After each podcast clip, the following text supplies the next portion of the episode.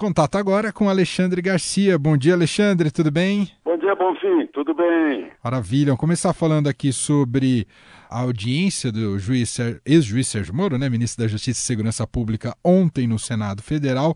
Qual a avaliação final sua sobre a, o desempenho do Moro por ali, hein, Alexandre? Pois é, pelo jeito ele saiu mais firme. Né? Ele, ele foi confirmado no Ministério, digamos assim, né?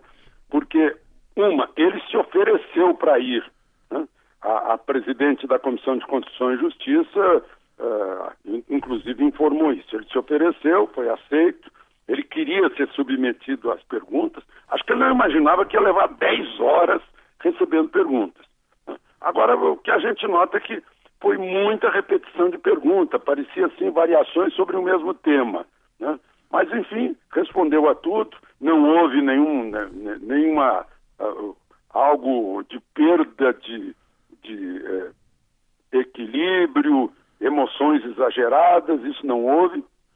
Ele agiu como, como agia no tribunal, como juiz, né?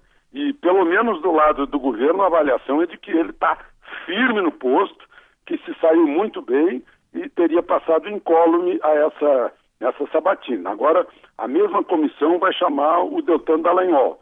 E, e lá na Câmara se articula chamar Sérgio Moro.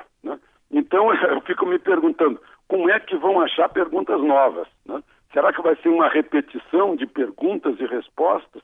E aí fica, a gente fica pensando, puxa, foram 10 horas hoje, se forem 10 horas todo dia, vai ser um, vai ser um desperdício de tempo. Mas, enfim, uh, eu, eu, eu também acho que ele sai, ele saiu muito bem, se saiu muito bem, e se o presidente achou a mesma coisa, ele está firme lá no cargo essa questão do, do tempo né, que ele ficou lá, Alexandre, é porque tem muita gente que quer cartaz, né? Como diz meu avô, é muito cartaz, é muito holofote, né, Alexandre? Sabe que a gente, a gente nota isso, né? Na televisão, por exemplo, na hora que acende as luzes, todo mundo quer dar parte, todo mundo quer falar. né? É, é, é holofote, sem dúvida. Né?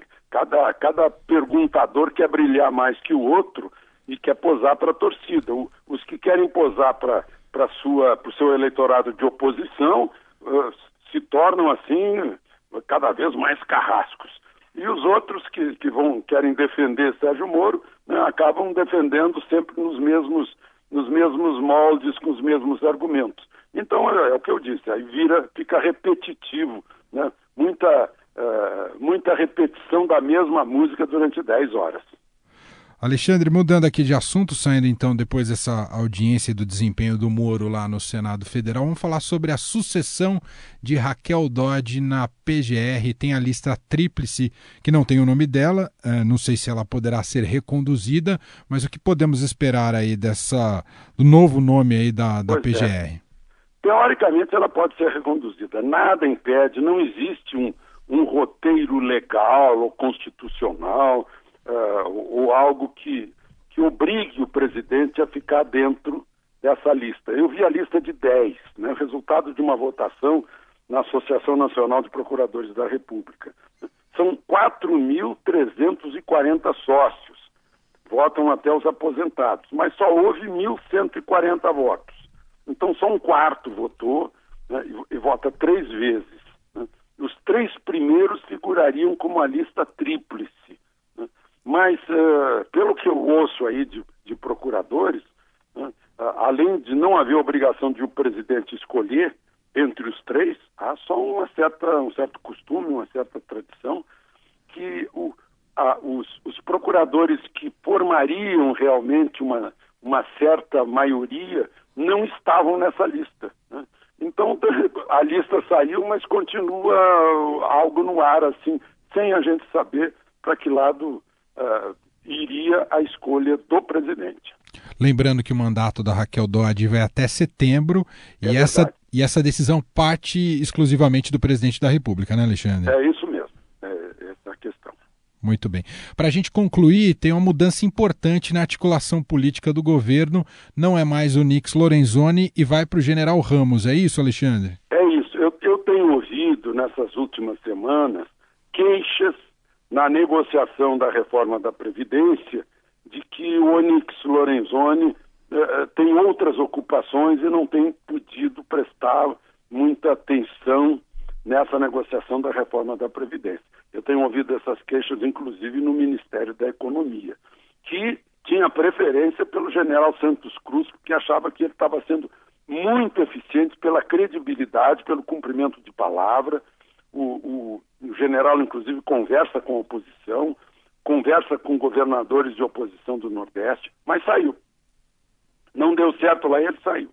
Então vem um amigo do peito do presidente, que é o general Luiz Ramos, que estava em São Paulo, né, e, que, e que tem experiência uh, no parlamento. Ele foi assessor parlamentar do Exército Brasileiro, representando o Exército no, no parlamento. Conhece muita gente, conhece os hábitos, conhece os costumes do parlamento. Além disso, tem um temperamento assim de, de eh, ele é muito amistoso, muito aberto, né? muito dado a conversas. Ele é relações públicas e relações humanas. Né? E o Ministério da Economia, por sua vez, está aplaudindo essa, essa função para ele, função de negociador. E o Onyx ficaria para compensar com o plano de, de parcerias e investimentos, está com 100 projetos, que era do general Santos Cruz, vai para o Onyx, que acumula isso com as funções administrativas do gabinete civil, que é uma espécie de meio de campo.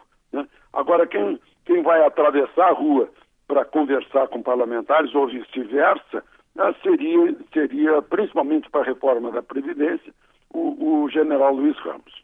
Ou seja, uma tomada de decisão estratégica no momento muito crucial para a reforma da Previdência, não é, Alexandre? Pois tendo, e tendo como negociador um amigo do peito de anos do presidente e uma figura do Exército já conhecida nos corredores da Câmara e do Senado. Muito bem, Alexandre Garcia, que volta a bater um papo com a gente aqui no Jornal Eldorado amanhã. Muito obrigado, bom feriado, Alexandre.